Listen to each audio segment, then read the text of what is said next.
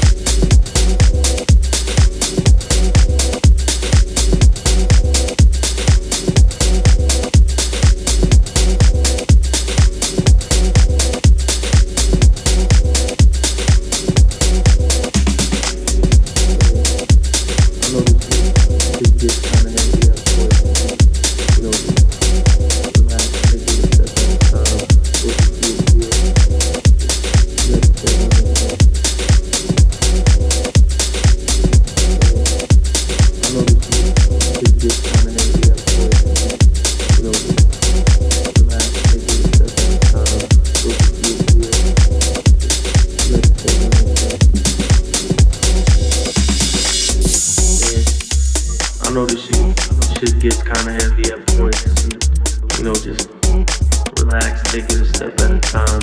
Go get you a beer. Just meditate on this shit.